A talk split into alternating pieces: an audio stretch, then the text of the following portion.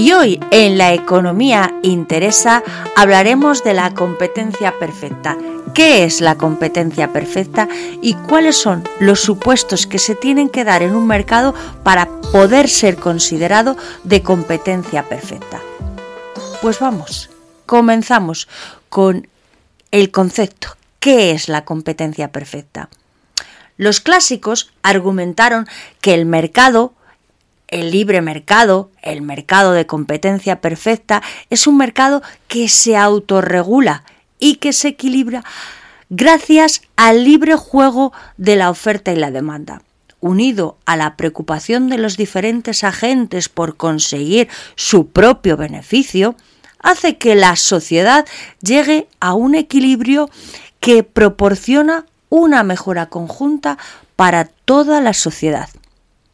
La competencia perfecta es un modelo económico que nos permite analizar los mercados competitivos. Para que la competencia sea considerada como de competencia perfecta, un mercado sea considerado como de competencia perfecta, tienen que darse unas condiciones. Los supuestos de la competencia perfecta son cuatro los vamos a resumir en cuatro. 1. Mercado atomizado. 2. Bienes homogéneos. 3. Libertad para entrar y salir en el mercado, del mercado. Y 4. El mercado debe ser transparente. Vamos a explicar brevemente cada uno de estos supuestos. ¿Qué quiere decir que el mercado sea atomizado? Quiere decir que hay muchos compradores y muchos vendedores. Por tanto, todos los agentes en el mercado, todos los agentes son precio aceptantes, no tienen poder de mercado, no tienen poder para influir sobre los precios. Por tanto, decimos que son precio aceptantes. Vamos con el supuesto 2, bienes homogéneos. ¿Qué quiere decir que los bienes en el mercado de competencia perfecta sean homogéneos? Supone que todos los productores producen bienes idénticos, bienes homogéneos e idénticos. Al comprador le es indiferente comprar a un productor o a otro productor. Le va a ser totalmente indiferente porque los bienes son idénticos. Vayamos con el supuesto 3. ¿Qué quiere decir libertad para entrar y salir del mercado?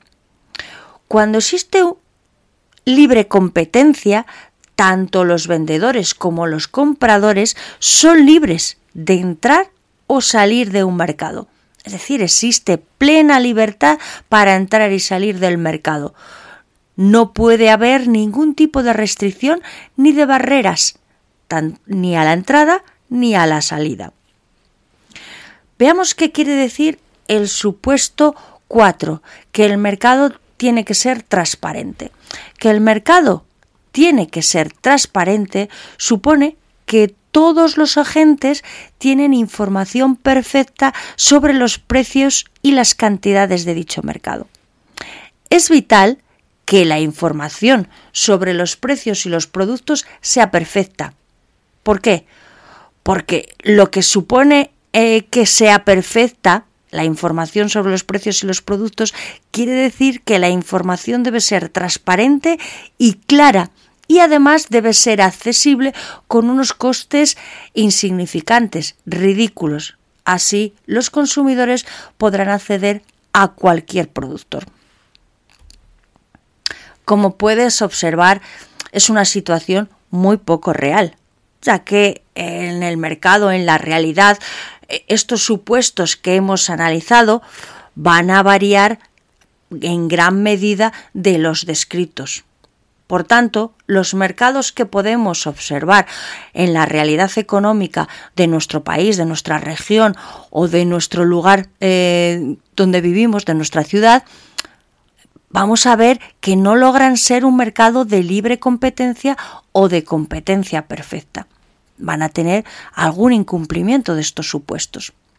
Por tanto, podemos decir que el modelo de competencia perfecta es un una situación utópica, poco real.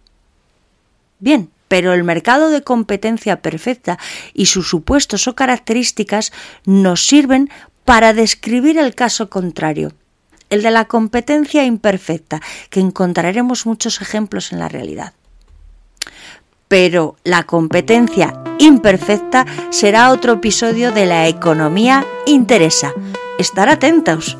Saludos y hasta el próximo episodio.